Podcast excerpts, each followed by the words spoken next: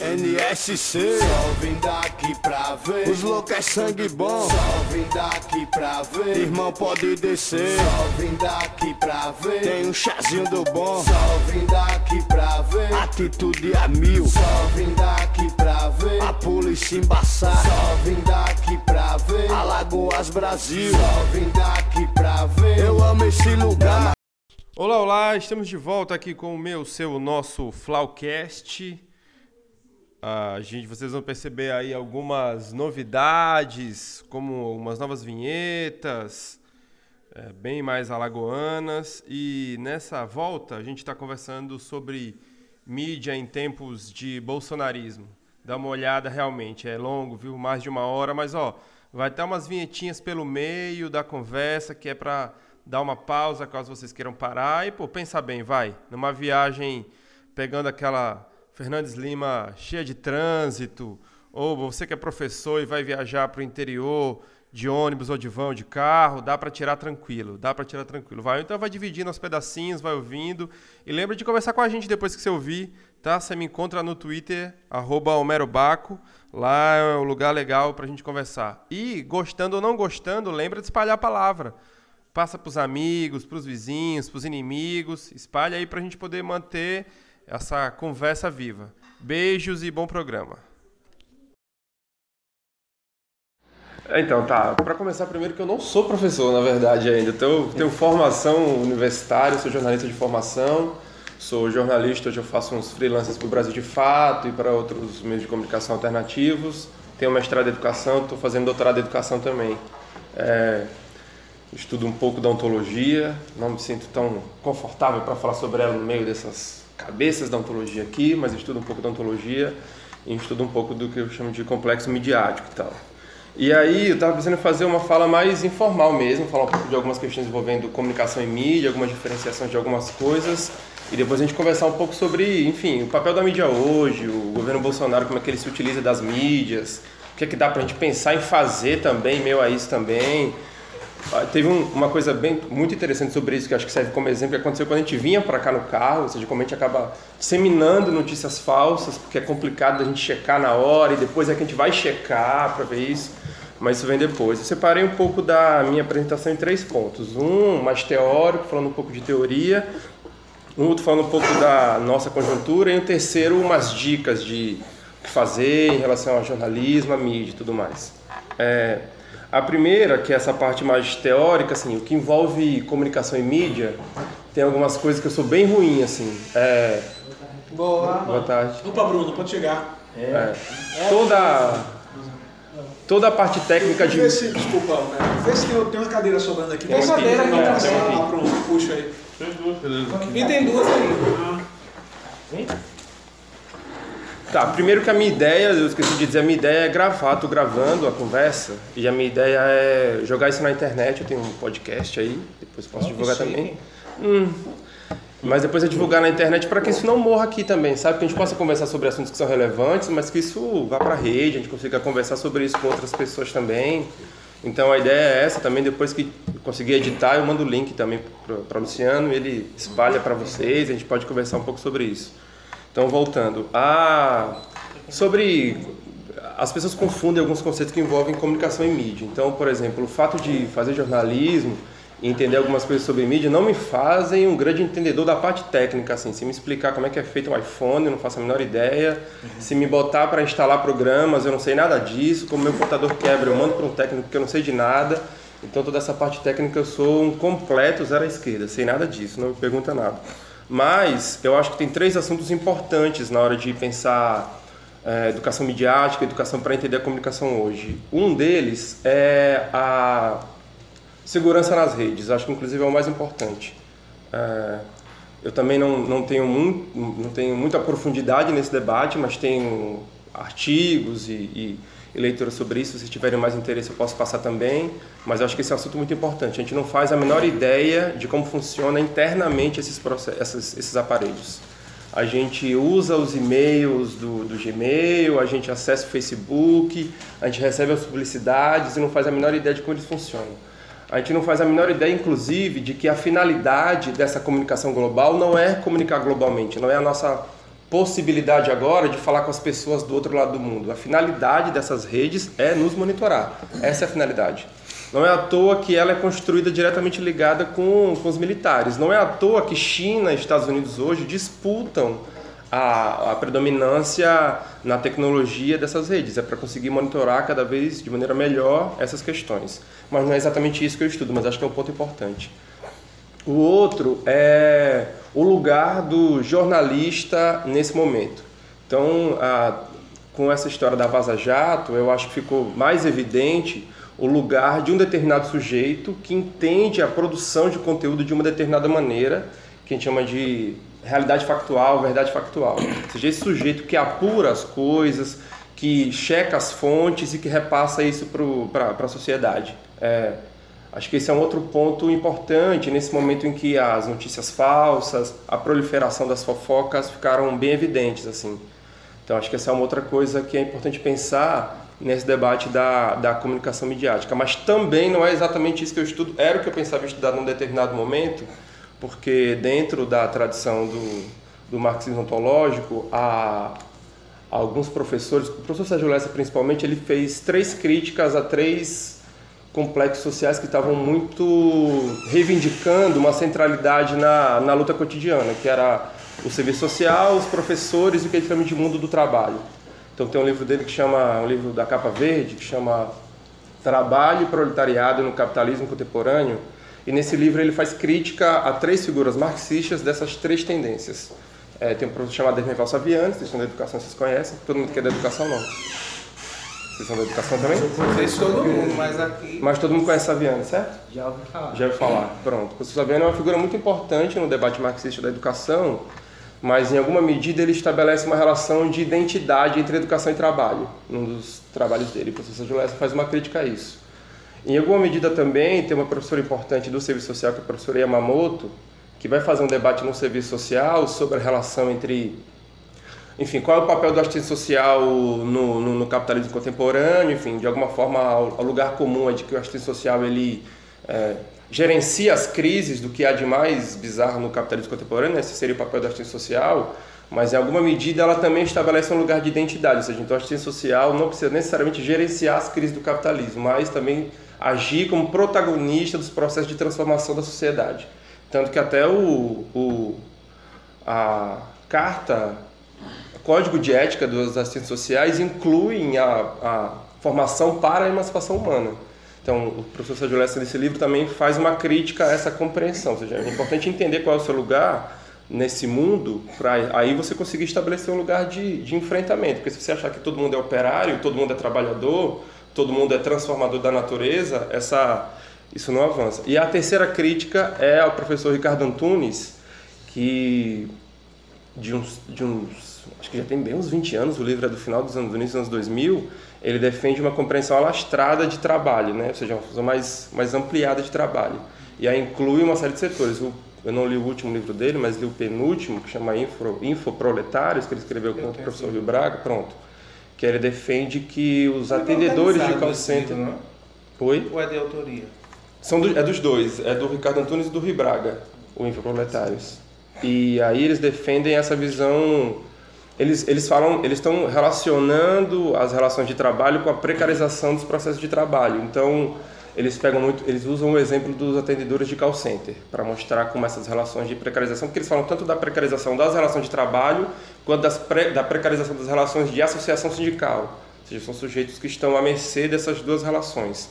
E aí, num determinado momento, um ponto que eu queria abordar era fazer um debate parecido com o jornalista, porque também tem autores marxistas que estudam a comunicação reivindicam também o papel do jornalista como agente da transformação social. Acho que a melhor que defende isso é uma professora que chama Roseli Figarro, que é da, da USP, do grupo do professor Celso Frederico, que, que também defende em alguma medida uma relação de identidade entre comunicação e trabalho, e a partir disso vai discutir o papel do jornalismo, porque, é, na opinião dela, como a redação é um lugar que produz alguma coisa, produz uma notícia, e esse processo ele também é seriado, porque é, na redação você tem o cara, pegar a redação de um jornal impresso, por exemplo.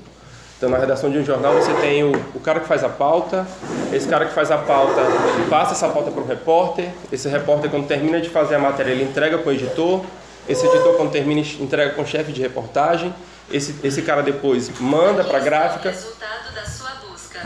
Obrigado. É o que você tá. E, e aí, quando. E aí na gráfica você tem os caras que produzem o jornal, né? Ou seja, que vão, vão rodar o jornal. E aí, na opinião dela, ali está posto uma relação de trabalho similar à de uma, à de uma fábrica. Então ela. ela, Uma ela linha de produção. uma linha de produção. Então é como ela, ela entende isso. Mas também não é esse lugar que eu vou tentar conversar com vocês, é um terceiro, que é o papel da notícia. Ou seja, o que, que é. O que eu quero tentar conversar com vocês um pouco é sobre o que é notícia e o que é uma outra coisa. Acho que isso é o que é importante para a gente entender um pouco mais. Acho que isso, inclusive, é o menos importante dessas três coisas. Acho que é muito importante que a gente entenda como ser seguro na rede. Então, acho que a gente precisa entender um pouco mais isso numa perspectiva de esquerda. Acho que é importante que a gente entenda qual é o papel do jornalista nessa sociedade, se ele tem um papel, se ele não tem, mas não é o jornalista no sentido de uma formação para jornalismo, mas assim, qual é a finalidade da matéria-prima do jornalismo e por que, que uma coisa é jornalismo e outra coisa é uma outra coisa. Acho que isso é importante, mas o que eu vou conversar com vocês é sobre a notícia. Então, quando você lê um jornal, é, pega um jornal e abre um jornal, ele está dividido em várias seções. Você tem a seção de cartas, você tem a seção do leitor, você tem editorial, é, você tem colunas. E nessa perspectiva de jornalismo, é, nenhuma dessas coisas é notícia. A maneira de produzir esses espaços todos, eles não partem da realidade factual, eles partem da, da voz de autoridade do sujeito que está colocando isso. É. Essa visão é defendida por um, um, um cara que já morreu, chama Genro Mauro Filho, é? Adelmo Genro Filho, na verdade, ele é irmão do Tássio Genro, é um, foi um jornalista do Rio Grande do Sul que escreveu um livro chamado O Segredo da Pirâmide. Porque no jornalismo a gente constrói a notícia pautada numa coisa que chama lead. O que é o lead? O lead são as seis perguntas que você tem que responder quando você faz uma notícia. É o que, onde, porquê, quando, onde e o que. Então, para você ter uma matéria, para você ter um fato social que a gente chama de notícia, você precisa responder essas seis perguntas. O que o genro, o que o genro filho fala nesse, nesse livro é que mais do que responder essas perguntas, você precisa conseguir dar contexto nisso de uma maneira que você consiga atingir as relações de produção do mundo completo. Ou seja, ele tenta defender uma teoria marxista do jornalismo. Por que, que eu acho que isso é importante? Porque boa parte da tradição marxista que, que produziu o conteúdo que eles reivindicam jornalísticos em, em, todo o século XX, o que eles faziam, na verdade, dessa perspectiva era propaganda. Então, a visão marxista mais lugar comum é, na nossa é, na perspectiva marxista do nosso tempo era produzir propaganda. Então, vou até pegar um modelo aqui. O que a gente tem muito muito presente hoje na hora de, de quando os marxistas tentam produzir coisa é fazer isso aqui, ó. Isso aqui é o que a gente entende pelo papel da notícia, que é um panfleto. Ou seja, e essa é uma visão muito ligada ao, ao leninismo, né? que entendia o papel do jornal como papel de, de, de, de, agitação e propaganda. Esse é, o, esse é o lugar do jornal, esse é o papel do jornal.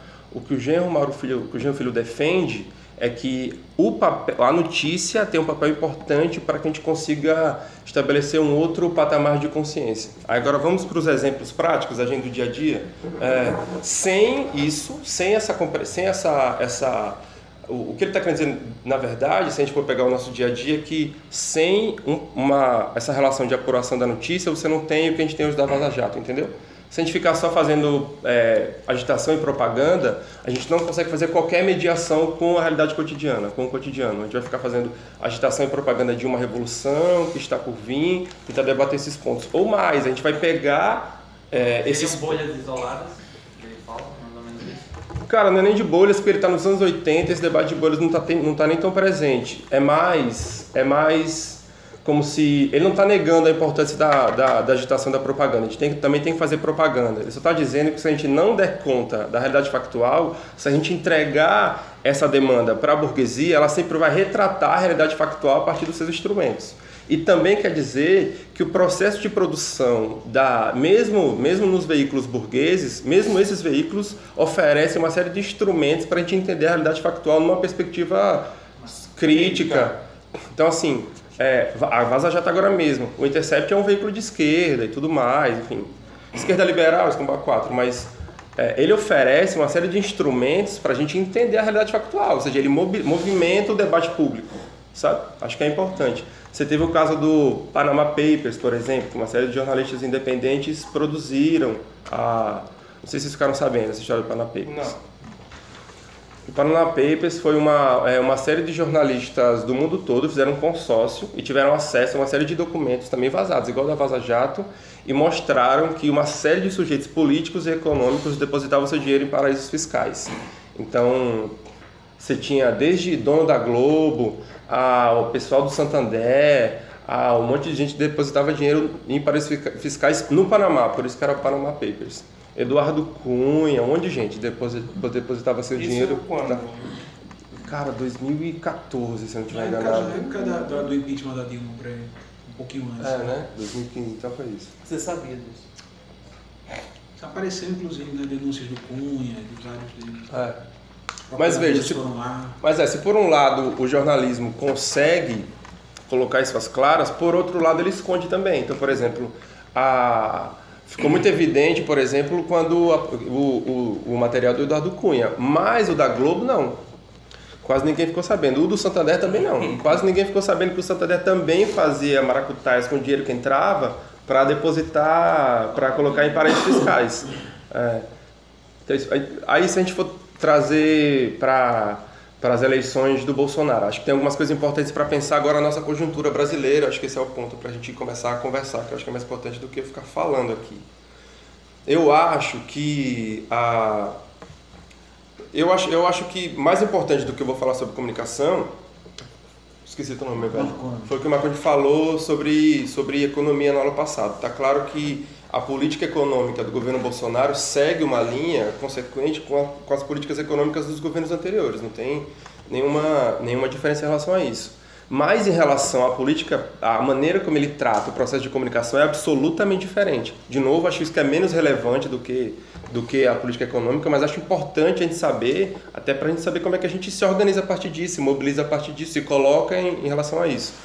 Então, uma das coisas muito importantes que são pontos de continuidade do lulismo é a política de comunicação que o governo Lula fez durante o seu tempo de gestão. Então, os governos do PT abriram seis concessões de TV, seis concessões de TV para emissoras ou católicas ou evangélicas, seis.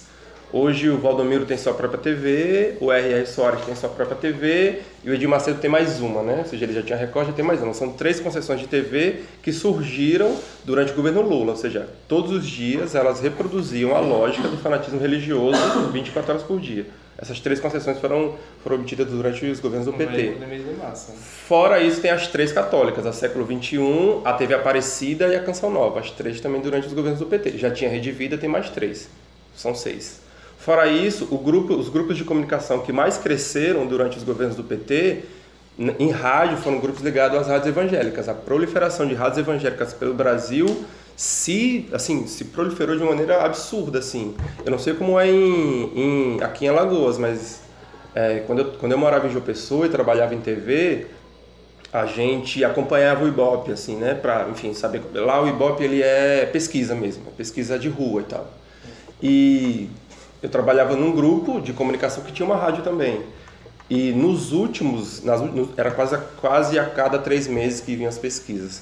E nos últimos meses, as rádios que mais tinham audiência eram as rádios evangélicas, as rádios que tocavam músicas gospel, música gospel 24 horas por dia. Então, o crescimento também desse espaço de comunicação foi enorme durante os governos petistas. Acho que essa é uma linha de continuidade que a gente precisa ter clareza na hora de pensar, enfim, o lugar onde nós estamos na comunicação também. Fora isso, é, o petismo escolheu como aliado no interior do Brasil é o que a gente chama de jornalismo policial. Então, assim, a, em nenhum momento a, a lógica petista estabeleceu uma, uma, uma construção de enfrentamento ao jornalismo policial. Que, de novo, assim, eu trabalhei quatro anos em TV e eu fazia produção para todo tipo de programa, inclusive programas policiais. E a hora, a hora, o horário nobre do jornalismo local é o horário do almoço. É o horário de almoço que todas as TVs estão passando programação local, certo? Então é a hora que as redações locais estão dando gás, trabalhando. E o que é que tem na hora do almoço na TV brasileira em todo o país? Programas policiais. Em todo o almoço, tirando a Globo, todas as outras, porque tem uma tem uma a, a Globo não permite determinadas questões é, de sangue, de populismo e tal. Então ela ela essas, esses programas têm uma outra os programas da hora do almoço têm mais a cara daquele jornalismo da Globo, então tem um padrão então a seguir. Mas os outros canais todos estão passando jornalismo policial. E normalmente eles são os vencedores de audiência no interior do Brasil inteiro. Já vou deixar logo aqui uma recomendação que fala um pouco sobre isso, que é uma série da Netflix que chama é, Bandidos na TV. Uma série da Netflix, Bandidos na TV. É a história de um, de um apresentador, era um, ex-policial aposentado, virou apresentador de um programa policial em Manaus, depois virou vereador, depois virou deputado. Tem algum caso aqui de gente que foi para política depois de ser apresentador de jornal policial? É o que tem no Só Brasil tem. inteiro também. É o que tem no Brasil inteiro também. E esses caras normalmente eram aliados dessa. Assim, não tinha muito Esse problema cara é com. um que depois pesou uma acusação sobre ele de que ele produziu alguns assassinatos para poder Exato, noticiar. exato. Essa história é muito doida, porque assim, tanto ele é, depois de virar deputado, ele teve a história de que ele ele, ele mandava matar pessoas para depois not- noticiar no programa, e depois tem a história de que a elite é, de Manaus, o, o a, a série documental deixa isso meio ambíguo, assim, mas mostra que a elite econômica, que também estava ligada ao poder judiciário em Manaus, começou a persegui-lo e criar fatos em cima dele. Aí você nunca não sabe muito bem se era é bem parecido com essa história de novo da Vaza Jato, para mim é muito é muito didático assim, porque você não sabe, não tem não tem santo, não tem bobo, porque de um lado tá um cara que era absurdamente populista e que, e que era o pregador do bandido bandido morto, e do outro tem uma elite econômica, não que ele fosse menos, assim, um outro grupo político de Manaus tentando diminuir um inimigo local. Então, não tem um lado bom nessa história, mas acho que é um, é um bom panorama disso que eu estou falando, assim, desse processo. É, então, então teve essa, essa outra linha de continuidade. Então, no Brasil todo, essa, esse discurso do bandido bom e bandido morto, da guerra às drogas, de que o, o, o vilão do Brasil é o preto da periferia que é preso com duas bagas de maconha, tá ligado? Ou e com uma arma velha que não tem nada, um monte de Cidadão flagrante de forçado. Cidadão de bem tem que andar armado. Assim, esse discurso é proliferado na casa da gente, assim, a rodo, a rodo. E isso não foi combatido durante esses 14 anos. Ou seja, de novo, a centralidade da economia está posta, é algo mais importante, mas isso também foi uma linha de continuidade também, que não foi desfeita durante esse período todo. Acho que isso é uma coisa. Outra coisa é a linha de diferença. Assim, aí tem a parte que diferencia o Bolsonaro de tudo que a gente já teve antes, que é fazer o debate do enfrentamento. Ele usa as redes sociais para fazer o debate do enfrentamento. E fazer o debate do enfrentamento de uma maneira que faz inveja assim à esquerda radical, porque quem dizia coisas como Globo lixo ou fora Globo é a esquerda. Quem denunciava os grandes jornais como aparatos de uma elite, porque é isso, eles não usam burguês, né? Porque isso é um É um da, é da nossa terminologia, mas eles usam elite. Quem, quem produz, ah, os, os meios de comunicação da elite, tem que enfrentar os meios de comunicação da elite. Quem fazia isso era a esquerda. Quem fala mal da hoje hoje hoje a gente está nesse cenário, né? O Bolsonaro fala mal, não não dá entrevista para Globo exclusiva, não dá. Fala mal da, da da Folha quase que diariamente, assim. Agora na ontem ontem naquele evento que teve essa história da fake news, ele deu uma ele deu uma entrevista dizendo que é, vai cortar um recurso que é o seguinte, é para você você é, para publicar determinadas coisas, as empresas tinham que colocar nos meios de grande circulação. E parte importante do recurso que ia para o jornal Valor Econômico ia através disso. Agora ele liberou para que esses, esses empresários possam fazer isso no Diário Oficial, de graça. E aí ele deu um recado, falando, "Não, agora eu quero ver o Valor Econômico sobreviver sem esse dinheiro. Ou seja, quem ataca a mídia tradicional diariamente é ele, e ataca desde sempre, desde sempre. Então esse discurso de enfrentamento à mídia tradicional é o que fez, eh, olhando politicamente, é, é, ele colocar um, um grupo homogêneo a, ao seu lado que está descontente com uma série de políticas, escolher aliados que reproduzem o seu discurso e não que reproduzem um discurso contrário a ele. Então, esses ex-aliados do petismo hoje são seus aliados políticos, inclusive. Então, ele financia esses espaços, ele critica a mídia que o, que o, que o ataca, que o ofende e, e consegue construir um bloco homogêneo em volta dele. É a tal da história de que agora ele tem 30% de aprovação. Parece baixo? Parece baixo onde? É 30% da população brasileira que provavelmente continuará com ele, porque ele consegue reproduzir esse discurso até a eleição. E 30% é 40% na verdade, porque aqueles 30% que são, desde que não são exatamente contra ele, o que não é uma coisa nem outra, não, não necessariamente vão votar, certo? Então o que parece 30 pode ser muito mais na hora da eleição. E o quadro antes da eleição dele era pior do que esse. Então. É, é, exatamente, exatamente. Ele conseguiu, ele conseguiu aglutinar muito mais gente. Muito mais gente. É. é um grupo muito maior hoje.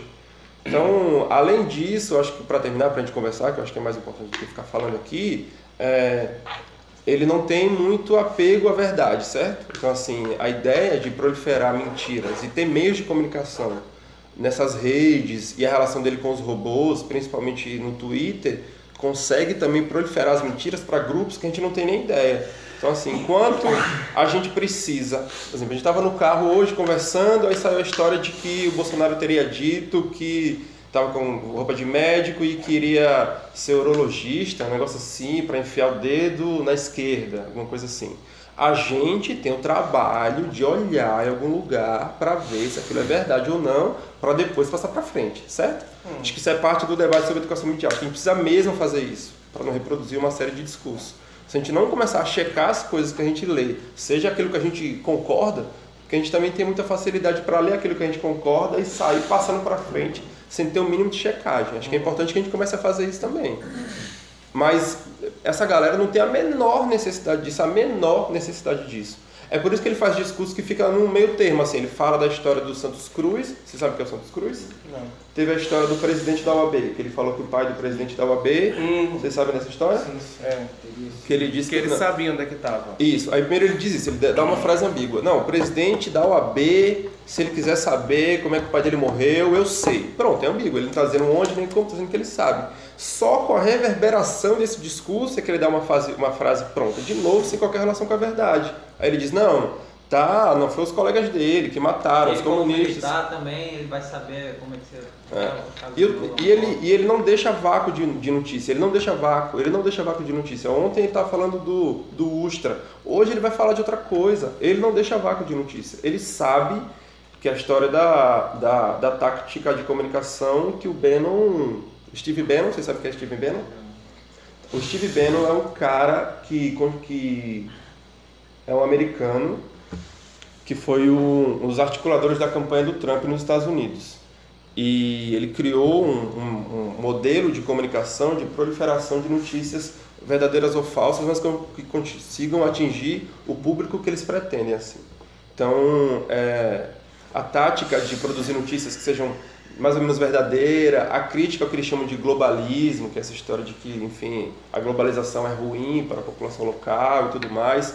Então é encontrar determinados anseios da população e tentar proliferar um discurso de direita em cima dessas pessoas, assim, sabe assim? E, e com um discurso antissistema, ele fala que é antissistema também, então ele fala que é antissistema. E aí o Bolsonaro trouxe essa tática para cá, tanto de proliferação dessas notícias via rede social, quanto de manutenção desse discurso constante, é isso assim, de não ter vácuo de notícia. Ser notícia todos os dias, todos os dias eu preciso ser notícia.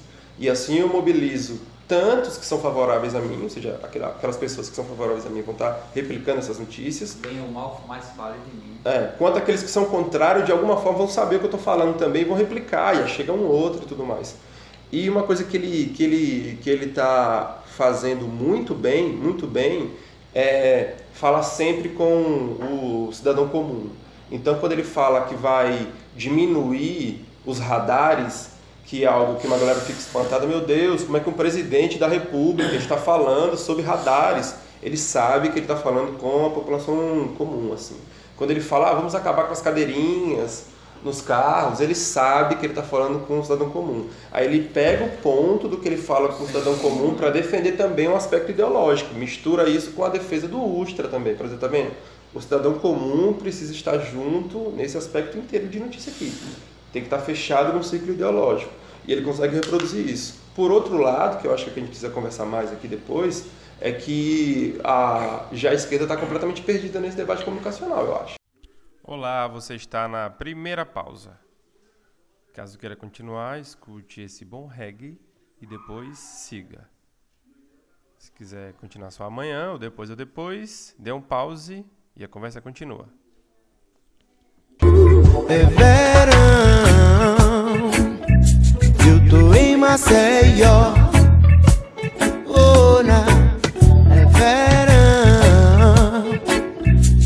Na casa do sol.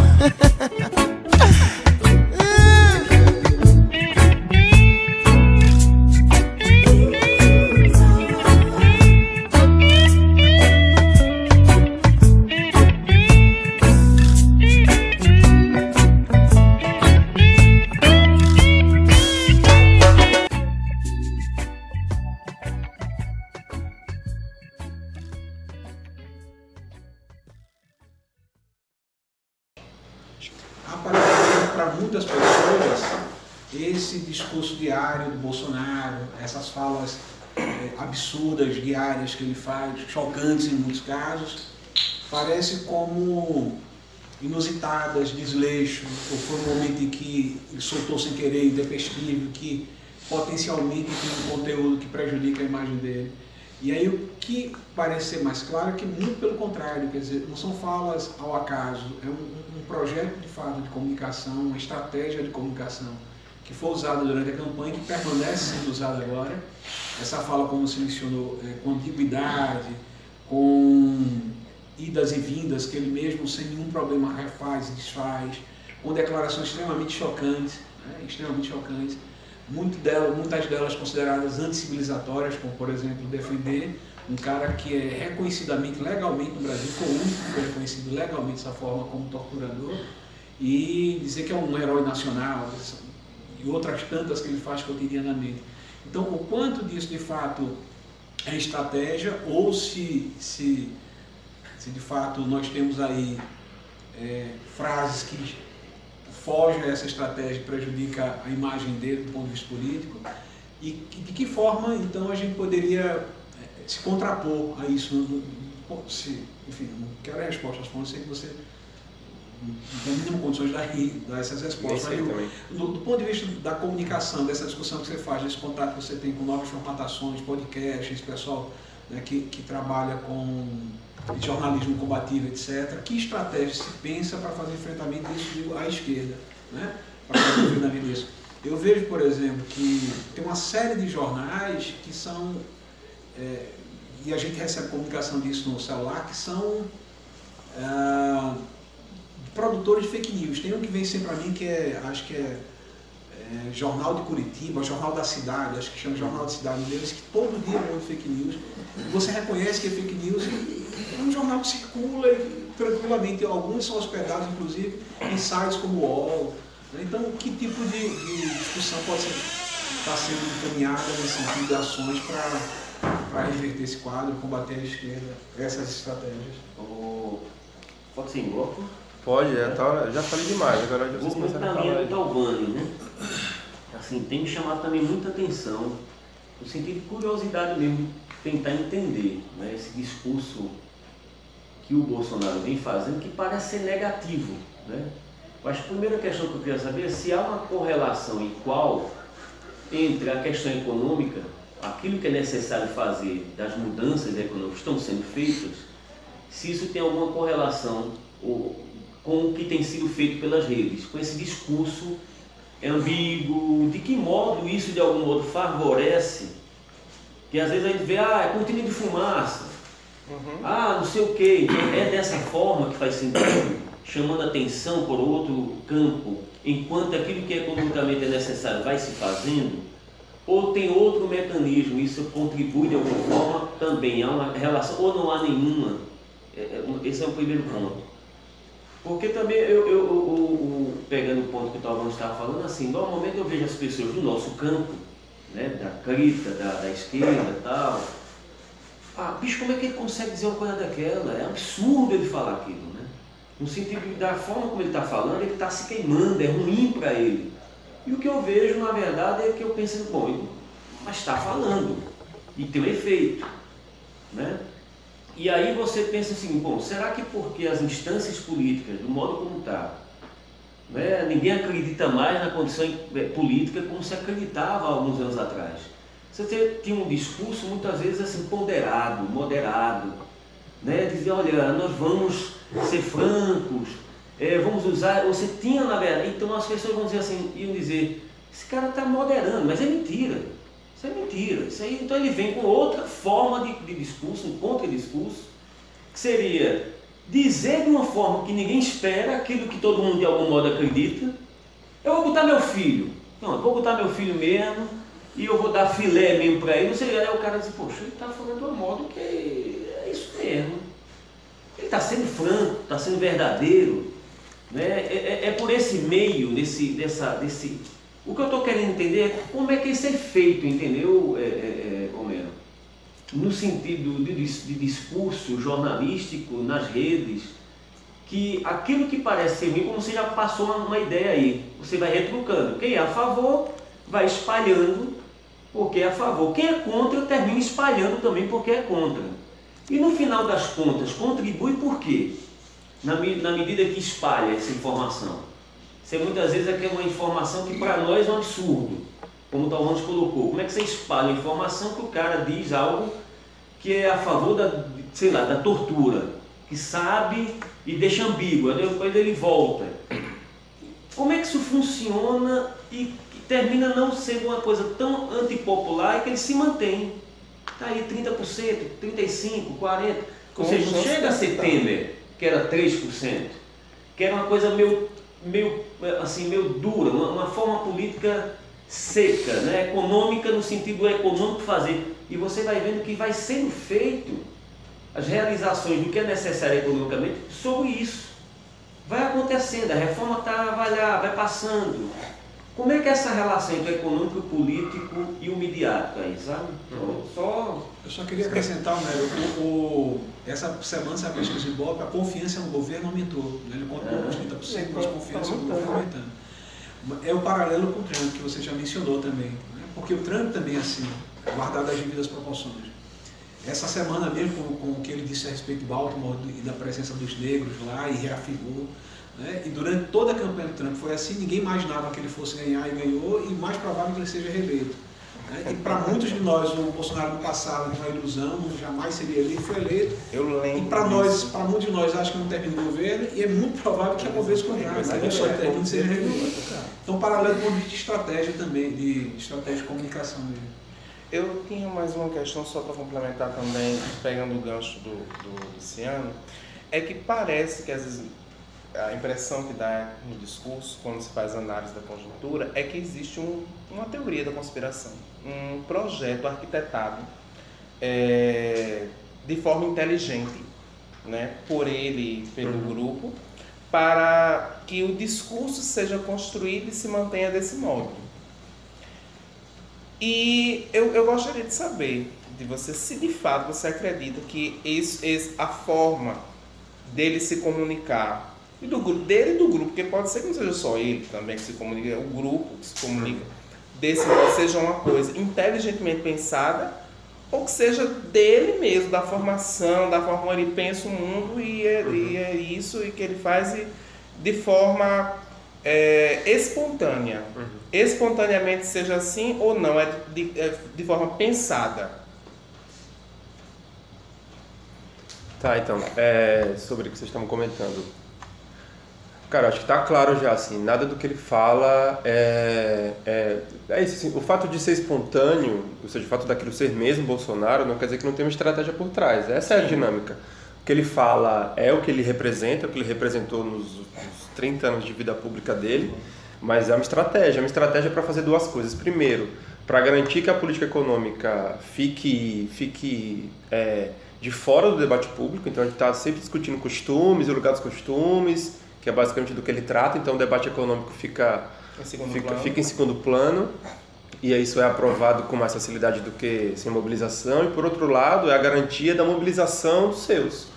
Então, quanto mais ele, ele fala do que ele trata, mais ele garante essa galera que está próxima a esse debate se man- se mantenha mobilizada. Então, cada vez que ele reproduz uma fala sobre os heróis, porque é isso assim, a gente é que entende o Ustra como um torturador. Para essa galera, o Ustra é um herói nacional que estava matando comunistas que queriam transformar o Brasil na Venezuela, que é o exemplo que eles têm a Venezuela agora, certo? Nunca é o Haiti, nunca é outro país pobre. O país pobre só tem a Venezuela agora na América Latina. Então, então pra gente é que isso é absurdo, mas pra, pra, pra, quem, pra quem recebe aquele discurso da bolha bolsonarista, é isso mesmo, o cara é um herói nacional, tinha que botar rato dentro da buceta das mulheres mesmo, é a maneira de combater essa galera, é isso mesmo, sabe? Quando ele diz que a Miriam Leitão, veja, mas é muito doido, porque ao mesmo tempo, e ao mesmo tempo ele faz uma coisa que é, que eu acho que esse é o ponto que a gente tem que pensar mais, ele, ele, ele esmaga a esquerda inteira na legalidade, então ele, ou a maior parte dela, né? É, ele, ele defende um debate de não legalidade. É assim que o bolsonarismo fala, vai fa- fazer manifestação agora contra o STF. Veja, legalidade do direito. É assim que ele fala contra o jornalismo, outra legalidade. É assim que ele fala contra a cultura. Ou seja, ele vai criticando todos os aspectos da legalidade. Quem vem defender a legalidade é a esquerda. Fica, não, olha o STF. Ah, a justiça é importante. Não, veja, sem jornalismo a gente não faz nada. E, e o que ele fala, e acho que esse é o ponto.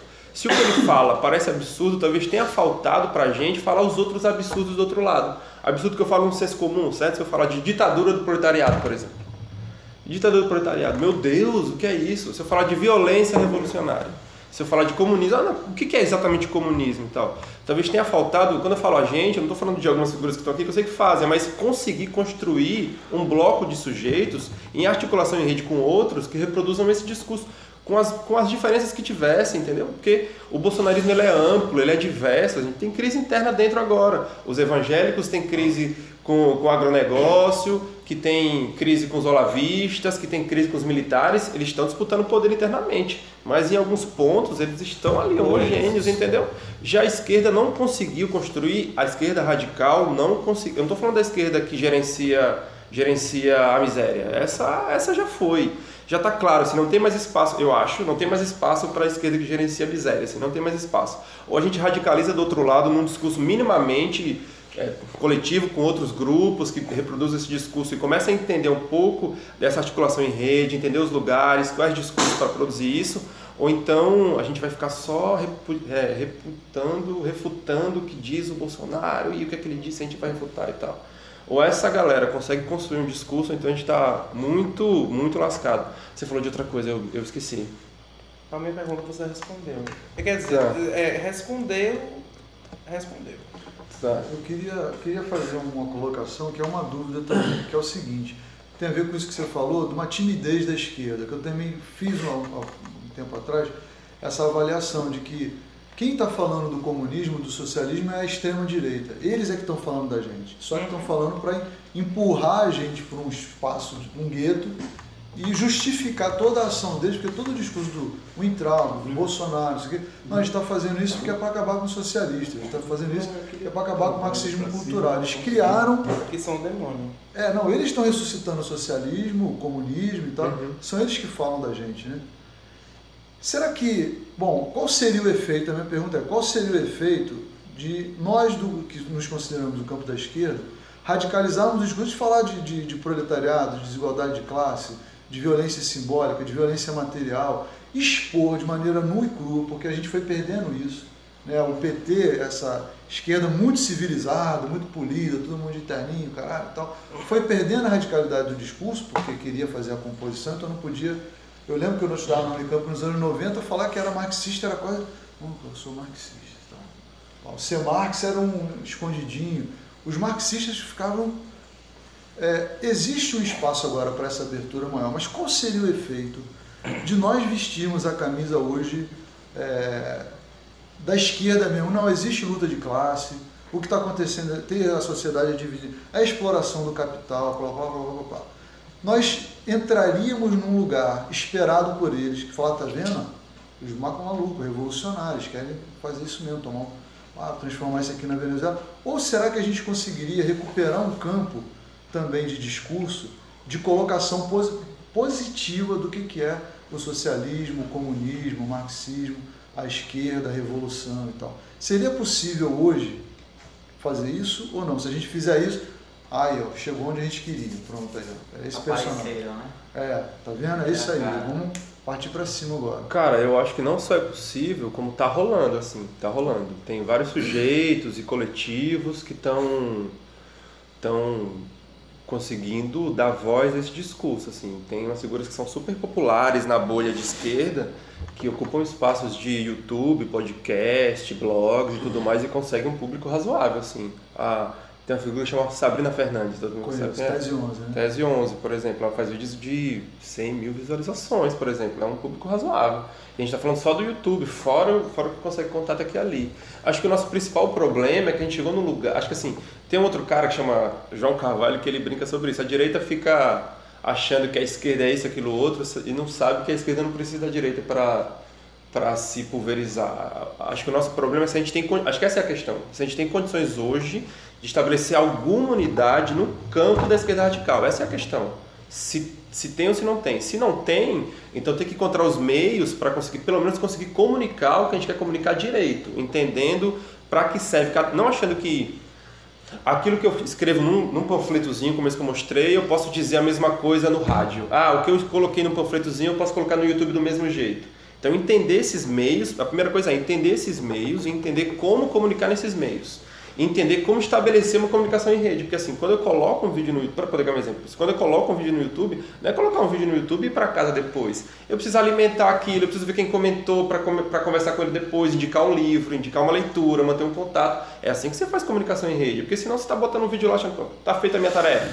Minha tarefa revolucionária está feita. Botei lá o vídeo sobre, enfim, botei o áudio lá agora na internet, já está feito. Não, eu preciso saber os contatos que eu tenho para que as pessoas saibam que esse áudio existe. Depois, quem ouvir falar nas minhas redes, eu preciso falar assim: eita, massa, tem mais conteúdo. Quer o contato do professor tal? Ah, quer uma leitura tal? A gente tem, pode fazer. Porque senão isso morre, entendeu? Então a primeira coisa é entender essas redes. Depois é saber se o que o bolsonarismo conseguiu fazer com a ultradireita, a gente consegue fazer com a, com a, com a esquerda radical. Eu não sei se consegue. Porque assim, eu não sei se, se uma parte da esquerda mais ligada a determinadas frações está disposta a estabelecer esse contato de rede com a Sabrina, com o Jones, com o João Carvalho, com uma série de, de figuras aí que estão ocupando esse espaço à sua maneira. Mas esse discurso da, do papel da revolução, do que é revolução, do que é comunismo, está rolando. A ideia de bolha, porque é pequeno. Que esse, esse eu acho que é um outro ponto importante também, que eu acho que é uma coisa que a gente precisa pensar que são os limites. Eu não sei a resposta. O que está claro é que é possível ser eleito no Brasil com um discurso radical, está claro. O que eu não sei é se é possível é, construir uma, uma, uma, uma política, uma, uma, uma sociedade nesse momento é, é, localizada no Brasil, radical à esquerda, porque ser radical à direita é fácil, entrega a economia para os liberais e os bancos estão felizes. Tem declaração aí de agente do Itaú dizendo que nunca foi tão bom. Então, enquanto a, a, a, os financistas estiverem felizes, eu posso ser super radical à direita aqui. Eu não sei se se eu for radical à esquerda, que inclui ser radical também contra os bancos, qual é a possibilidade disso? Eu não sei. Mas alguma coisa a gente tem que fazer, né? Porque não sei que a gente vai dizer, ah, não sei, não tem como. Não é uma luta do campo do discurso. Exato, exato. Então, é isso assim. É, mas está claro, mas está claro uma coisa assim, ele conseguiu unificar um grupo que está disposto, acho que menos do que já foi, mas em alguma medida está disposto a, a ir para a rua e a ir para as redes para defender esse discurso. Está claro que a esquerda não tem esse campo. Tem gente fazendo, é pouca gente, mas se a gente não conseguir construir um campo que minimamente consiga pelo menos pautar o debate de alguma forma, pelo menos construir o debate, a gente vai ficar sempre encolhido e só tendo derrota em cima de derrota, sabe? Onde a gente consegue construir um campo para discutir Revolução Brasileira mesmo, o nome é esse, Revolução Brasileira. Como é que a gente constrói a Revolução Brasileira? Quais são as pautas que a gente tem para construir? São essas? Como é que a gente comunica essas pautas? Como é que a gente mobiliza? Se a gente não sair desse lugar, eu acho que a gente está muito lascado, muito lascado. É isso que eu acho. Também estava querendo saber uma questão, acho voltando um pouquinho.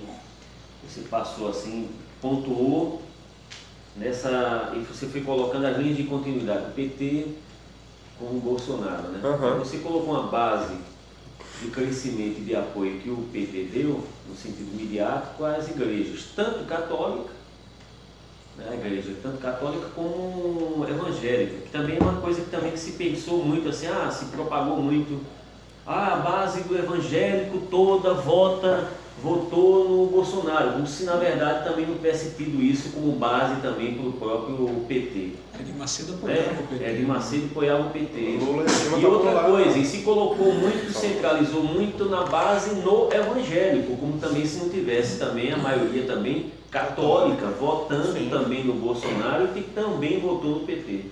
O que eu queria saber um pouquinho, não sei se, se é da, da, da questão da discussão, já que você trouxe o exemplo, por que, que essa base católica evangélica, mesmo tendo tido essa, esse, esse apoio né, de, de rede, midiática e tal, fluiu para a questão do Bolsonaro e não para a continuidade do PT, já que, ela, que ele teve essa, essa, essa ajuda, né? Cara, você... Cara, eu acho que isso tá, tá. Acho que tem duas coisas. Primeiro, que é melhor você ter um partido seu do que ter um partido que é aliado. Então, a, a base evangélica hoje tem um candidato que é seu, assim, que, que defende diretamente a pauta evangélica, assim, né? Que diz que vai colocar no Supremo um ministro terrivelmente evangélico. O Lula era o, o lulismo é, é a política da conciliação. Então, E fechado nele mesmo, me parece. é, você está falando do Lula? Sim. Eu acho que é um projeto pessoal, mas eu acho que é da conciliação mesmo. Então, assim, é melhor ter alguém que eu sei que nunca vai pular do meu barco, porque é do meu barco, como é o caso do Bolsonaro, do que ter alguém que, sei lá, se a conjuntura mudar, ele, vai, ele pode ir para outro lugar. Então, eu acho que é um pouco disso. A outra coisa também, que eu acho que é o mais relevante, é que a, a política brasileira mudou de lá para cá, com a crise econômica, com o povo na rua contra, contra o petismo, o crescimento do antipetismo. Esses caras são muito espertos. Eles migraram para o lugar mais conveniente. Esses caras todos migram para outro lugar se isso não der certo também. Eles estão de olho no dinheiro. Esses caras, esses caras, os donos das grandes igrejas, são caras que estão de olho no dinheiro. Para onde se daqui a pouco tiver, tiver outro cara de novo, esses caras voltam de novo pro petismo, sem, sem o menor descaramento. Como o agronegócio também, o agronegócio não estava com o petismo também durante todo o tempo também. Agora não estão aí, super críticos do PT, é isso mesmo, voltam de novo também. Acho que a questão é.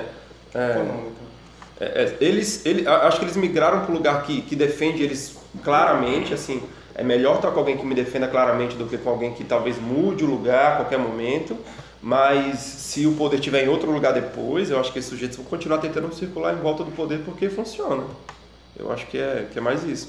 Agora, o, a questão é que, para falar um pouco mais sobre isso, durante os governos do PT, a esquerda, a, quem estuda a comunicação e quem luta pelo que a gente chama de democratização da comunicação, tinha algumas pautas, que era é, criação de mais rádios comunitárias, criação de uma TV pública, porque, por exemplo, a gente não tem aqui no Brasil, a gente começou a ter aqui no Brasil algo como a BBC, que é uma TV pública e que o governo financia, mas que é como a universidade, certo? Ou seja, você tem, ela é, como é que chama? Tem autonomia, a TV pública tem, tem autonomia e o, o é, a, isso, isso. A, o, o- no finalzinho dos governos do PT, eles fizeram isso com a TV Brasil, ou seja, fizeram uma articulação com as TVs estaduais, que nem tem aqui a TV Zumbi, a TV Educativa, que articulou, fez um grupo, juntou a TV Brasil, e a ideia era transformar ela numa autarquia, que tivesse autonomia e tudo mais, conseguisse eleger. A, a eleição do diretor foi feita internamente, a ideia é que ela produzisse editais para produzir comunicação é, pública através de, de questões de qualidade, ou seja, é, editais para jornalistas poderem concorrer falando sobre determinados assuntos e tudo mais. Começou a fazer isso, mas enquanto ela começava a fazer isso, continuava é, fechando rádio comunitária, continuava fechando rádio comunitária. E enquanto fechava a rádio comunitária, entregava concessão, como eu já disse, para um monte de pastor evangélico. Tem um cara daqui, que eu não sei o nome, que é um cara da, que fez a Cidade de Aparecida, Cidade Maria. Cidade de Maria, por exemplo, que o cara tem um. Givaldo Carimbão. Givaldo Carimbão. Pronto, Carimbão que tem um monte de rádio. E essas rádios foram concedidas por quem? Tá ligado? Então, é, a discrepância desse lugar da conciliação de classe na comunicação ficou evidente para qual lado estava pendendo. Porque o petismo entendia que esse grupo era um grupo aliado, que ia reproduzir um discurso pautado no consumo, que era para onde o petismo acha que deve né, se construir a melhoria de vida, a partir do consumo, blá blá blá. Então, isso ficou muito claro. É, por outro lado, assim, para falar de um outro assunto que eu não tratei agora, por outro lado, a gente vive um, um outro momento agora, assim, do, do, do jornalismo, acho que, acho que no Brasil está bem evidente, assim, todas as redações estão em crise, todas as grandes redações estão em crise. Em Alagoas, que não sei se está todo mundo sabendo, que teve a greve dos jornalistas Sim, no, até sim. o mês passado, certo? Depois da greve dos jornalistas, que foi vitoriosa, entre aspas, já teve mais de 20 demissões. A TV Gazeta já demitiu 14 e essa semana, no dia que completou um mês da greve, o Grupo Pajussara demitiu 10. Depois já do acordo feito e aí eles estão tentando na justiça se pode ou não demitir, mas a história que eu estava conversando com um amigo é que eles podem demitir porque eles não, dentro do acordo não tinha estabilidade. Então não é exatamente demitir, tipo assim, não, você não precisa mais vir, eu vou te pagar os seus três meses, que é que vocês tinham de acordo, e depois você não está mais ligado à empresa. Então veja, a, tá claro que a maneira como a indústria da comunicação funciona hoje, ela está ruindo, ela está ruindo, ela vai para um outro lugar também. Então, a, do meu lado, de ver as coisas, a gente precisa começar a observar a melhor maneira de se comunicar, assim, de, de entender a notícia, de checar a notícia, de ver notícia, assim. E que esses modelos de comunicação coletiva, de pequenos grupos de jornalistas, ou de pessoas interessadas em fazer jornalismo, deve ser o novo lugar do jornalismo. Mas para mim está claro que, assim, no nosso estado de coisas hoje, o jornalismo é um lugar central. velho, assim. não dá para a gente entender a nossa sociedade sem o jornalismo. O que Olá, se você chegou até aqui, essa é a sua segunda pausa. Você é um vitorioso. Siga em frente, vai dar tudo certo. alagou as terras do meu coração. De lágrimas.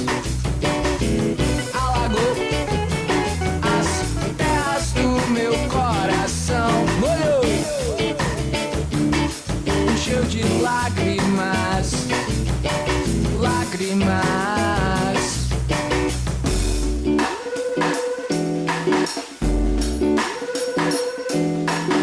Arte periférica, velho samba, Salvador, Lira, Vergel, Prado, Ouri, Curi, que a margem chegue ao centro,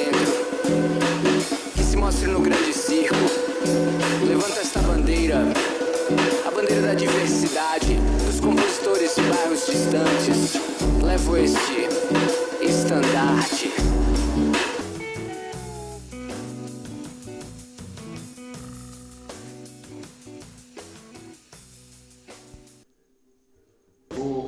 Deixa eu reforçar dentro do que você está falando. Porque assim, o engraçado que você está trazendo é o seguinte, ao mesmo tempo que a mídia né, é tão importante e necessária para essas questões políticas, econômicas e tal, e de algum modo um poder incrível que ela tem, ela está ruindo no modo como ela se estruturou de modo clássico anteriormente. Né? Então tem essas questões novas agora que você está colocando.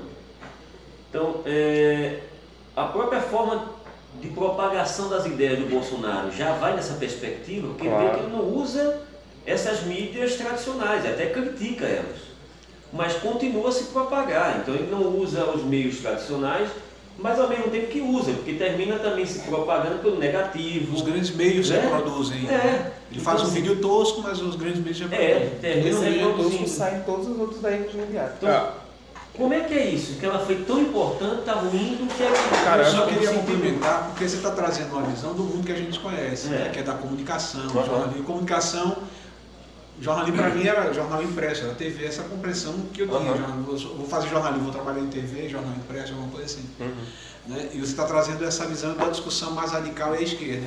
Aí como vocês, nesse grupo, nesse diálogo que você mantém, esse grupo diverso, evidentemente, é, enxerga a Globo, a influência dela se diminui, porque você tá, financeiramente está dizendo que esses grupos são cada vez mais é, se comprometendo financeiramente, ou, ou- mas do ponto de vista de influência da Globo, por exemplo, que era a principal, como é que está vendo? Se ela Como é que se propaga, complementando aí, como é que se propaga a, a, a, a mídia dominante, vamos dizer assim? Você está falando das questões de esquerda, Uhum. mas é a dominante, né? sem essas grandes empresas, Cara, então, eu acho- para a gente poder pensar. Né? Eu acho que a gente está num momento de transição que é difícil saber para onde vai caminhar. O mais provável é que caminhe para um lugar de mais desinformação, assim, porque se por um lado a, o que a gente tinha de oligopólio da mídia, que, como a gente chama essas grandes famílias, né, o grupo Folha, o grupo Estadão, o grupo Abril e a Globo, que basicamente centralizavam o papel do jornalismo é, aqui no Brasil. É, se essas empresas estão ruindo, por outro lado, o que está dominando o papel de informar as pessoas são redes ainda mais perversas, assim. Que é isso, assim, as pessoas hoje não é à toa que quando o Bolsonaro foi eleito, as pessoas estavam gritando Facebook, WhatsApp, Facebook, WhatsApp. São esses meios de comunicação hoje que proliferam o que eles chamam de informação, porque para eles é isso, importa menos se aquilo é verdade, importa mais se aquilo me agrada. Se aquilo me agrada, aquilo é verdade. Não importa muito como é feito, esse negócio de, de checagem, apuração, isso é bobagem. O importante é que me agrade. Então acho que a gente está num momento de transição desses meios, que ainda são importantes politicamente. É isso, esses meios ainda são importantes politicamente. Né? A, a, por mais que a, a, Globo, o, grupo, o Grupo Abril, que hoje está ligado a- a bancos e tudo mais, mas principalmente a Globo, por exemplo. Por mais que a Globo tenha perdido o poder financeiro, ela ainda tem. É é ela quem chega lá na minha cidade, no interior do Brasil, entende? Assim, o, o principal meio de comunicação diário dos brasileiros ainda é o Jornal Nacional, ainda não é o Facebook. Mas isso está tá, tá entrando num lugar de transição. Tá assim, mudando. difícil saber para onde vai caminhar. Eu só acho que se a gente não não entender melhor esses meios, em alguma medida, por mais que né, nem todo mundo estuda essas coisas, então tempo que chama, né? Mas se a gente não entender melhor esses meios e não tiver o critério da verdade como um processo importante para comunicar as coisas, a gente vai perder isso facilmente, assim. Romero, Muito fácil. eu estava preocupado com uma questão, veja. É uma Depois impressão, uma impressão pode ser falsa, é impressão. Não, não tenho nenhum dado que, que possa me ajudar é, a entender se essa hipótese tem algum fundamento ou não. É, mas eu tenho a impressão de que essa geração mais jovem, é, crianças e adolescentes que têm se apropriado da, do, do smartphone cada vez mais rápido e inclusive da classe mais pobre, né? Que, que o único veículo de inclusão digital que tem é esse, né? É o smartphone. É, eles têm consumido cada vez menos, é, ou eu não diria consumido, mas têm se submetido cada vez menos a veículos de comunicação que eles não possam escolher o que eles, o que eles consomem. Então, por exemplo, assistir à televisão não é, não é, é quase suportável. A impressão que eu tenho é, é quase suportável. Porque ele não tem a possibilidade de avançar ou recuar o, o, o, o vídeo ou o que quer que seja. É, enquanto que no YouTube ele tem a possibilidade de assistir o canal que ele quiser e o vídeo do tempo que ele quer. Inclusive tempos cada vez mais curtos de vídeo e de Acelerar, informação. né? Acelerar. Acelerar essa informação, vai e vem. É, é, o telefone ele já vem com uns aplicativos que permitem que você receba informações. Então mesmo aquelas pessoas que se se consideram mais antenadas, elas recebem essas informações, mas as informações são os títulos das informações. Então vem o título, você lê o título e o título é suficiente para você se considerar uma pessoa informada. É, e, e nesse sentido, as mídias de massa, os jornais e, e o, o- a televisão principalmente, elas vão ficando em segundo plano. Por exemplo, eu tenho um, um grupo grande de, de, de familiares que não estão engajados na universidade, que não têm visão de direita ou de esquerda, mas que já não assistem televisão, a televisão é, convencional, há, há 6, 7 anos. Eu acho que tem uns 15 anos que não assisto televisão. É a, a televisão aberta, assim. Quando ligo a televisão é no máximo no Netflix ou no YouTube, né? É, a televisão, o, o Jornal Nacional, a- até na casa da minha, da minha avó, é, tem, mora minha avó e minha tia. Claro que eu de uma situação muito particular, por isso que é uma hipótese. É uma coisa que eu tenho percebido. A minha, a minha avó assiste dois programas. O Jornal, meio-dia, não, o, a Cristina Rocha. Ah. A Cristina Rocha. E a minha tia, nem isso. Ela agora, ela, eu dei um telefone a ela, ela só assiste agora as coisas do YouTube. Então ela já não tem. ela- Eu perguntei a ela, a senhora não assiste mais na televisão? Ela disse, não, porque tudo que eu quero tá aqui no E telefone. TV já vem com E eu não tenho mais paciência pra estar. Às vezes eu- é, é muito chato, aqui eu posso acelerar e tudo. A minha mãe também eu tinha percebido isso com ela. Ela não assistia mais televisão, ela ia pra televisão e se abusava. Aí pegava o telefone e ia. Então, a, a minha pergunta é: uma, a tendência desse, desse cenário. Eu, eu pergunto aos meus afilhados agora é, qual o programa que eles mais gostam. E aí eles me disseram que é o Felipe Neto. Felipe Neto. É o programa que eles. Não é um programa, é um canal. é um Tudo que eles vão falar comigo é do youtuber. É. Aí eles, Padrinho, um youtuber fez com que a namorada só comesse coisas quadradas o dia todo. É o que, menino? É, aí ele vai explicado, é uma empolgação para explicar. Eu fico pensando, essas crianças, quando tiverem daqui a 5 anos, eles não sabem nem o que é, o que é, o que é um- um- um desenho animado. Não sabe. Eles assistiam desenho animado quando eles tinham 3, 4 anos, que eu botava Peppa Pig, essas coisas, assistia. Agora eles não assistem mais. Não assiste, simplesmente não assiste. Na, na casa deles, por exemplo, a televisão tá lá, mas é para reproduzir o que eles no telefone conseguem jogar, porque você tem como jogar, né? O telefone Uhum. joga na tela. É. é. Então eu, eu tenho percebido que esses veículos de comunicação de massa têm dado lugar ao smartphone, inclusive em várias dimensões. Né? Em várias dimensões. Na, aqui na universidade também. Esse, o, o telefone está na mão de todo mundo, né? o smartphone está, claro, na mão de todo mundo, estou sendo bem ignorante. Eu sei que um terço da população mundial vai morrer sem fazer uma ligação telefônica. Mas falando do nosso, da, da nossa realidade aqui, é, como que você enxerga né, é, essa, é, essa tendência ao entretenimento vazio, né, ao entretenimento vazio do YouTube? Inclusive, muitas vezes eu eu tenho, eu tenho uma amiga que disse, não, eu quero assistir para esvaziar a mente. Eu, eu via falar isso. Eu preciso esvaziar a mente. Colegas professores universitários falando isso. Eu digo, bom, se nós, é de quem se espera gostar né, de, de estar nesse ciclo de debate, de discussão dos professores, é, precisamos, o, te- o termo usado foi esse, preciso esvaziamento. Então, precisamos é, do diva depressão para poder é, nada contra, mas é, é um conteúdo que eles mesmos, eu assisti, eles dizem, aqui a gente tá a falar zoeira, aqui a gente tá não tem conteúdo. Eles dizem, não temos conteúdo. Um dos, um do- do- do- dos parceiros é a blogueirinha de merda. Que é milhões de pessoas que estão seguindo. Né? É, é, a- es- esses youtubers. É quem bomba. O Felipe Neto é quem bomba. Não tem nada no, no- no- no- ali. E eles cooptam a maioria do- do- do- dos seguidores. Então, é, é quem está dominando essa geração atual e que, e que depois vai crescer sem conhecer nem sequer aquilo que a gente criticava como uma informação ruim que ou, ou- ou polarizada que era dos jornais. Nem o jornal, nem a Cristina Rocha, eles não vão ter paciência de assistir. Como que você vê a- o cenário prospectivo? Que a gente está falando da, da possibilidade de criar uma coalizão de esquerda.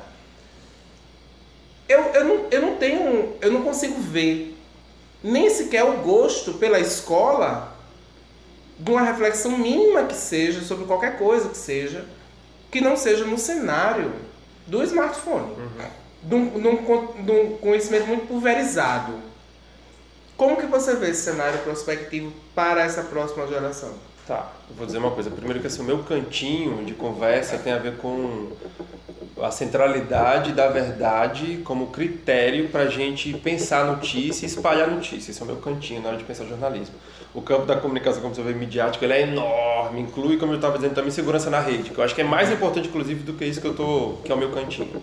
Acho que a gente precisa entender como é que funciona esses meios, até para a gente saber que é isso mesmo. Assim, caras como Felipe Neto entendem como comunicar mais do que como comunicar, ele entende como engajar o seu público. E é claro, a gente vive um mundo da reprodução da alienação, então é obviamente muito mais fácil reproduzir para alienação do que tentar construir um bloco contra-hegemônico que discuta pontos de outro jeito. É, é mais complicado mesmo, mas em alguma medida a gente precisa tanto entender as finalidades desses meios, ou seja, tá, eu vou querer mesmo botar um vídeo no YouTube sabendo que a Google, que é a dona do YouTube, vai estar me monitorando? Faz sentido? Esse é mesmo o melhor caminho? Eu não sei, mas tem que pensar disso, nisso de alguma forma. É, mas isso tudo que você está falando, a, a, sobre o lugar da mídia na hora de pensar as próximas gerações, é mais ou menos isso, né? Cara, é muito, é muito difícil saber para onde vai caminhar. Vai depender muito de para onde a gente vai caminhar como sociedade também. Assim, o que está na ordem do dia é de que a sociedade está ficando cada vez mais adoecida. É, as pessoas querem as respostas cada vez mais rápida, por isso que não, o tempo da mensuração das coisas, a gente não, as pessoas, a molecada não tem. A gente cria a, as novas gerações já conectadas em um monte de tela, então as coisas são, precisam ser muito rápidas e precisam vir de qualquer forma. Mas é, é isso, assim, se a sociedade continuar caminhando para onde vai estar caminhando, a, o marxismo dá as respostas, a gente vai para a barbárie. Eu acho que a maneira como a gente entende esse processo todo é o processo de idiotização do ser humano, sabe? Desumanização. Então, assim, desumanização, sabe? Como, como a gente está reproduzindo desumanização, não dá para pensar que ao reproduzir desumanização a gente vai construir humanização e devir. Não tem essa.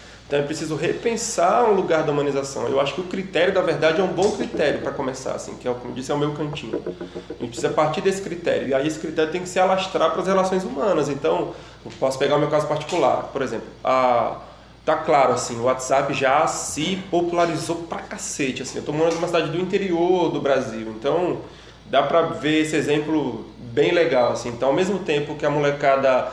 Eu até tava brincando um dia desses, assim, enquanto o mundo todo tava falando sobre o final de Game of Thrones e do filme novo dos, dos Vingadores a minha cidade estava falando do final da novela. Meu povoadozinho estava falando, e aí o gato preto? Ah, você viu? Quem você acha que vai matar o gato preto? A televisão ainda é o meio de entretenimento que mais desenvolve as pessoas. As pessoas não têm acesso a cinema lá. Então nem esse cinema blockbuster eles podem vir. Para vir para a Piraca, pegar, não faz o menor sentido. Então o entretenimento ainda está ali.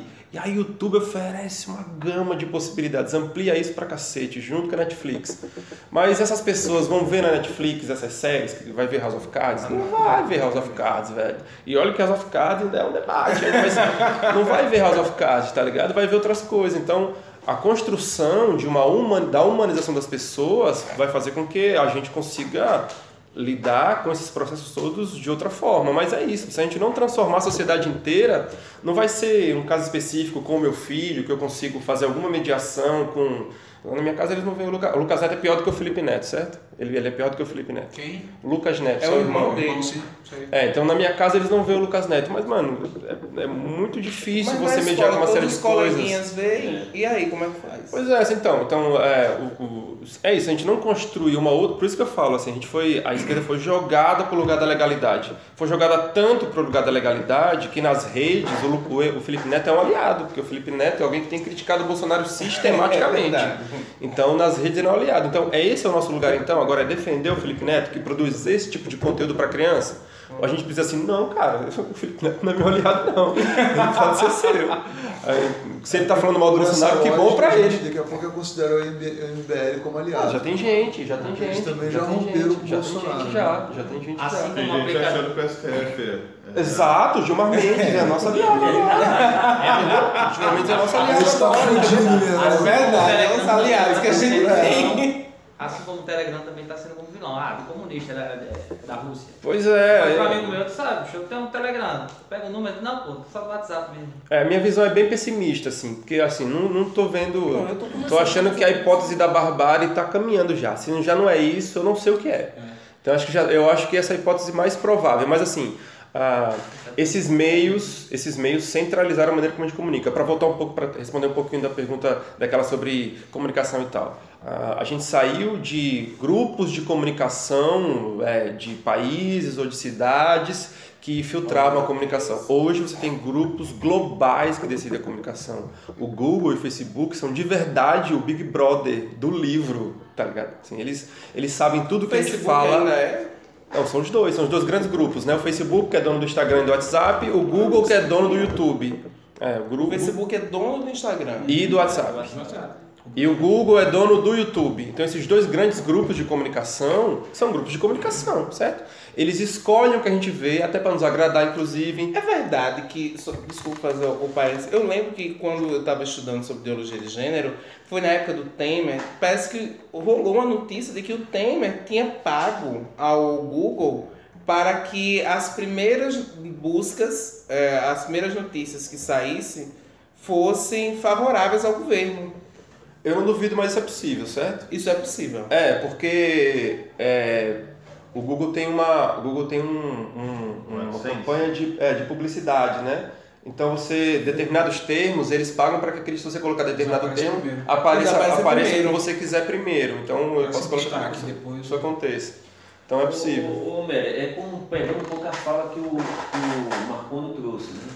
Da mesma medida que você economicamente tem uma concentração né, desses bancos, né, desse poder financeiro, que de algum modo vincula, organiza políticas neoliberais necessárias para a reorganização do mundo financeiro e controla isso de alguma forma, como ele trouxe de alguma maneira, você também tem esse processo se dando em concentração de poder dentro da mídia, dentro da, da comunicação. Né? O que você está trazendo agora no final é isso. Né? Então, esses dois grandes grupos que controlam, e aí por isso você vem frisando também essa questão da, da segurança, tem o poder, vamos dizer assim, do de, de estimular o consumo mundialmente. Claro. Então você tem isso em todas as áreas. Eu estava conversando uma vez com, com um colega lá da, Roberto, da, da questão da agronomia, que ele trabalha com uma empresa israelense e um outro com uma empresa americana, que controla sementes. Então essa empresa israelense, ela controla geneticamente as sementes e o cenário, ou o celeiro produtivo para eles é o seguinte, como eles têm o controle genético da semente, eles, na verdade, controlam o- o- a terra do mundo inteiro, nesse sentido. Assim, ele tem o, o celeiro de produtivo, é o mundo.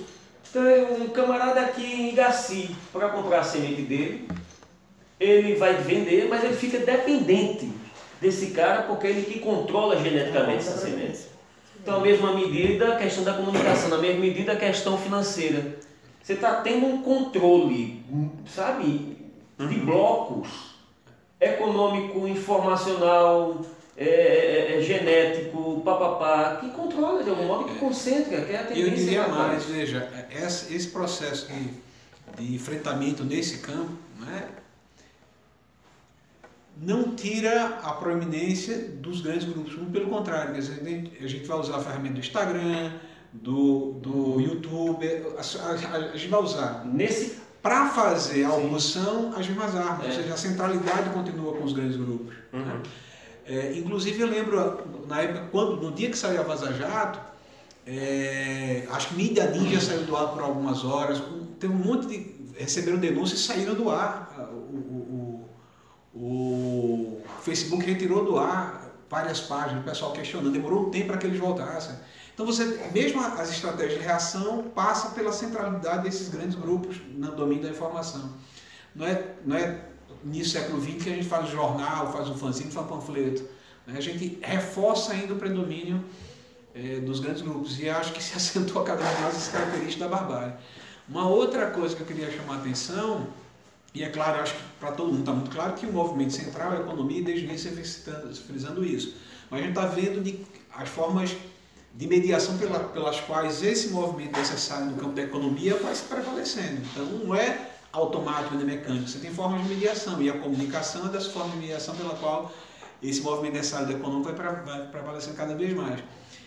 Isso que está discutindo, a centralidade da verdade, eu acho fundamental, inclusive para a gente fazer autocrítica. Eu digo, gente, é a esquerda na sua trajetória.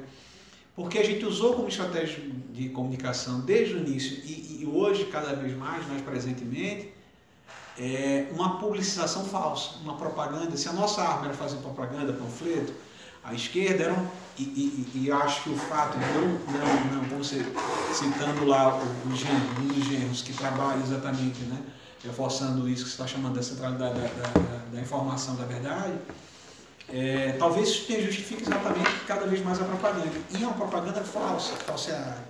Então, não só de usar estratégia que não busca a verdade, mas claramente falseada. Em diversas situações, em diversas situações. Então, não é, não é só a direita extremada que reproduz o que vê porque lhe agrada. Nós mesmos, a esquerda, mesmo, tem uma série de falsidades históricas ao longo sim, sim. de sua existência e difundir. Né? Então a gente tem uma, uma culpa e a responsabilidade no que aconteceu, no que vem acontecendo no mundo todo. É claro que guardado a, a medida dessa, dessa culpa, mas as estratégias nossas, as traições que a esquerda fez ao longo da história, a falsi- falsificação histórica que ela promoveu ao longo da sua existência, vem promovendo a divulgação. E aí, pegando esse exemplo que a gente está dando aqui, ah, vou defender agora o Felipe Neto porque ele é contra, mas o Lula, em grande parte, é isso. A gente manteve, o governo do PT não podia tocar em certas questões sensíveis, é um governo da esquerda, não pode fazer greve contra o PT porque é um governo do PT. Ah, não posso agora fazer crítica ao Lula porque é o Lula livre, tenho que defender o Lula. Me lembro da época da União Soviética que eu não podia fazer crítica à União Soviética, porque era fazer crítica ao comunismo como um todo, percebe? Então, eu acho que de fato a gente está numa situação cada vez mais extremada, sabe, do ponto de vista da comunicação. E acho que faz todo sentido essa discussão que você está fazendo de chamar atenção para a centralidade da verdade, sabe? É, é a, a questão dos, dos monopólios, né? Então, acho que. é, de novo, é uma visão pessimista, sabe? Eu acho que a questão nesse momento é que a gente é bem relevante, assim. Acho que mais do que o quanto eles podem apagar ou não, assim. Questão é que a, a gente. É isso, né? A, a, a esquerda comunista sofreu uma série de derrotas desde a década de 70. Vocês têm a, a, afirmação até do fim da história, né? Desde que o muro caiu, né? Então, ou seja, a gente não tem uma, por mais que os Stalin, todas as críticas ao stalinismo, parte importante do movimento comunista tinha o ideal de sujeito, o ideal de lugar, de alguma forma, né? Ah, o Lukács, que a gente estuda, morreu defendendo a União Soviética. Eu não acho que ele era um completo, ou seja, em alguma medida, com todas as críticas que o Mesaros pôde fazer depois a tudo isso, em alguma medida ele era isso, existia algo. é, Hoje a esquerda mundial está órfã de qualquer coisa, a não ser que a gente acha que a China é uma possibilidade, né?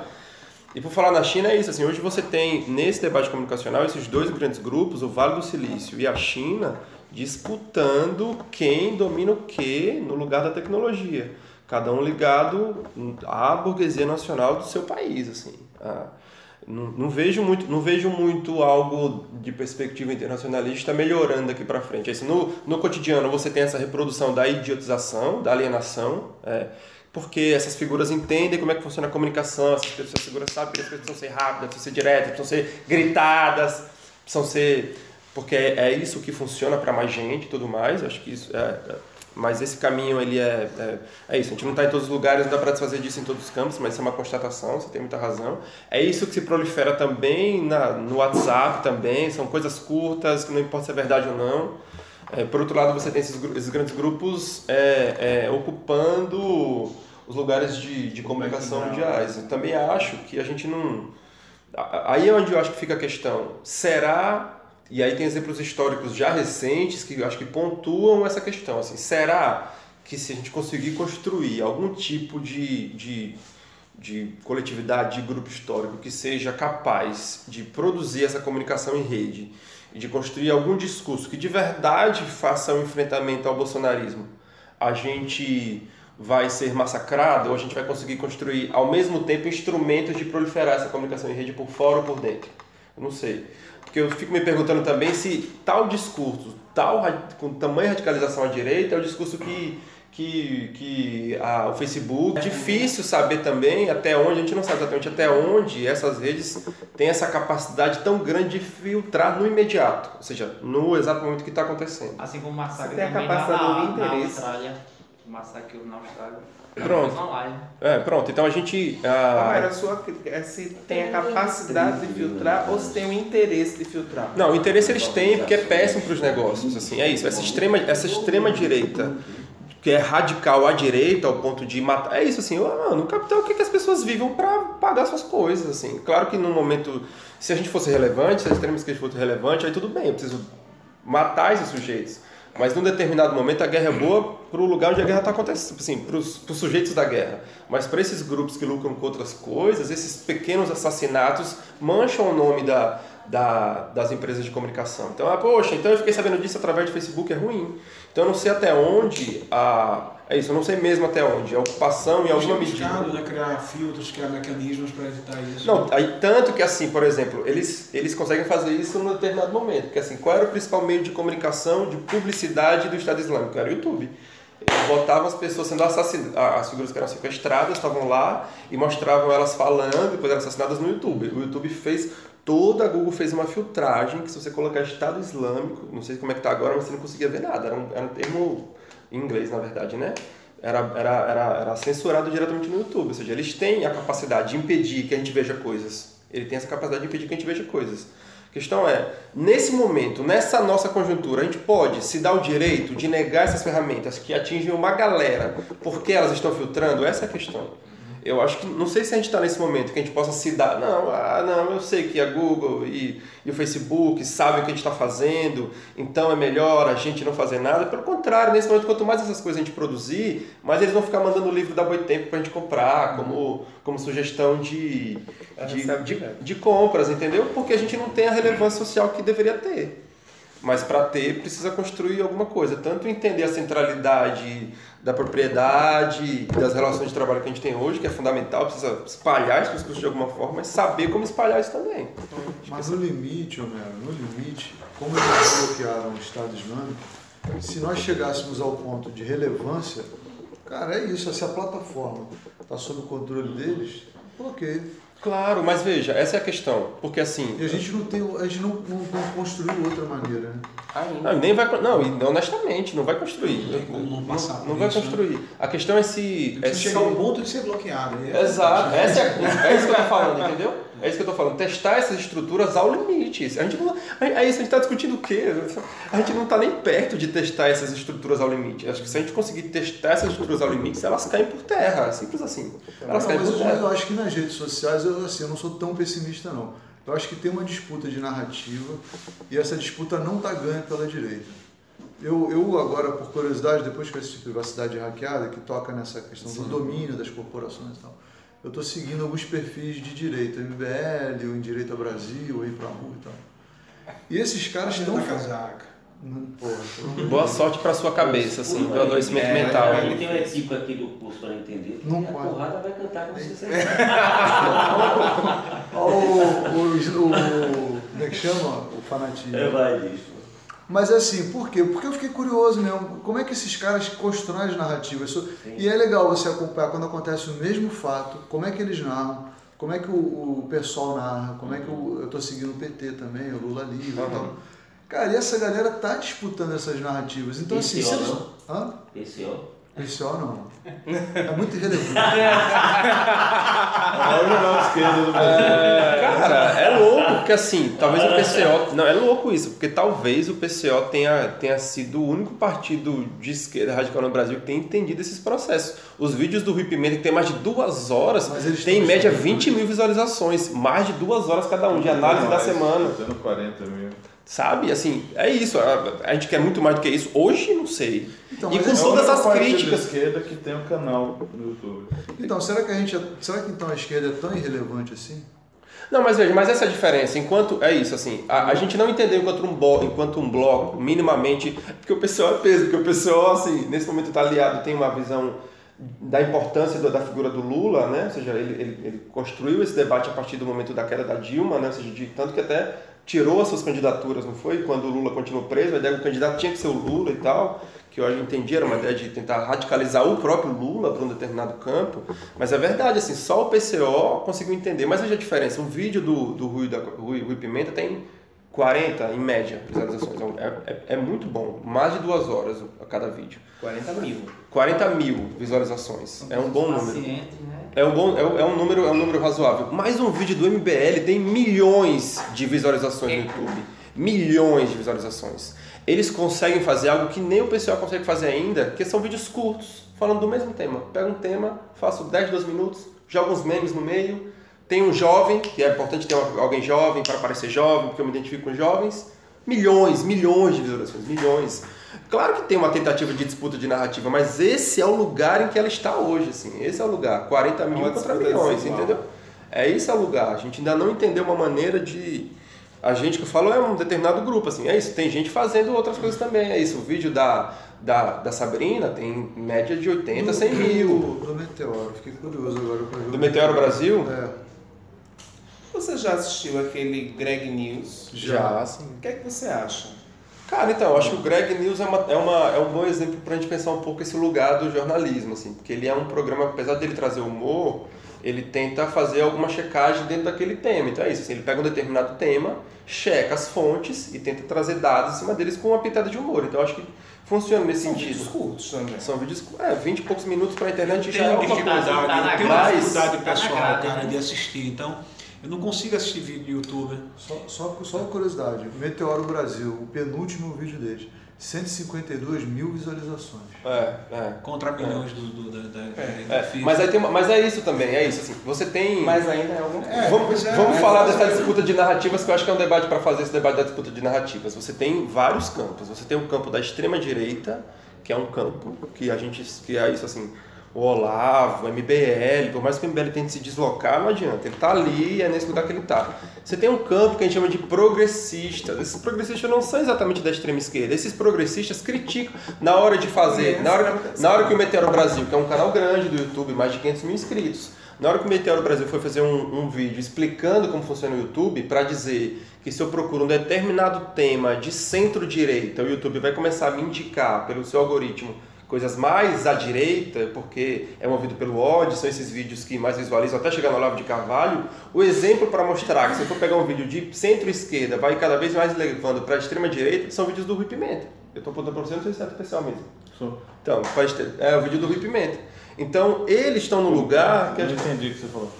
Ele, o, o- tem um vídeo do Meteoro Brasil, que é um canal do YouTube Não, então não conheço. massa, que ele tava tem um vídeo deles que mostra, tentando mostrar como é que funciona o algoritmo do YouTube, que é o algoritmo do YouTube é é o que decide o que aparece nos nossos favoritos e tal. E o que linka de um pro outro. É, e aí ele está dizendo que esse algoritmo, em alguma medida, é movido pelos mais vistos e mais comentados, e esses mais vistos e mais comentados são movidos pelo ódio.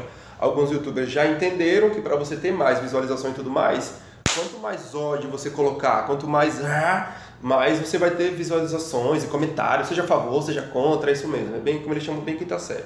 E aí o exemplo é, se eu for procurar um vídeo de centro-direita, cada vez mais esses vídeos, os indicados do YouTube vão me levar ao Olavo de Carvalho. Se eu for procurar um vídeo de centro-esquerda, cada vez mais isso vai me levar ao Rui Pimenta. Porque são os exemplos que... É, se eu for procurar algum tema sobre, sobre, sobre legalização do aborto, por exemplo. Os vídeos indicados, quanto mais você for vendo vídeos desses temas progressistas, vão me levar para um tema mais radical à De esquerda. um para o outro. Aí o exemplo seria, aí o exemplo dele é o Rui Pimenta. Por que, que esse é o problema? Porque para eles, os extremos, o Meteoro Brasil é esse lugar em que os extremos são ruins. Eu não acho que os extremos são ruins, eu quero estar no extremo de cá mesmo, a gente precisa produzir conteúdo do extremo de cá mesmo.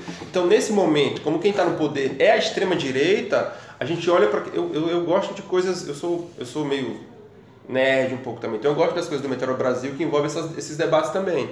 Mas o discurso deles é claramente ligado a essa questão do progressismo, de centro-esquerda, de mais direitos, a política dos direitos, de democracia e de que esse é o lugar do humanismo, escambau 4. Ah, claro que nesse momento que a gente está, ele é um aliado, claramente é um aliado. A gente não pode deixar de. Se tem uma coisa que está criticando quem é o inimigo, gente, quanto mais gente vê, melhor. Mas num determinado momento vai ter uma bifurcação, entendeu? Então assim, ou a gente consegue nesse debate, estou falando isso por causa da disputa de narrativas. Eles não estão construindo a narrativa da extrema esquerda, que eu acho que a gente precisa começar a construir.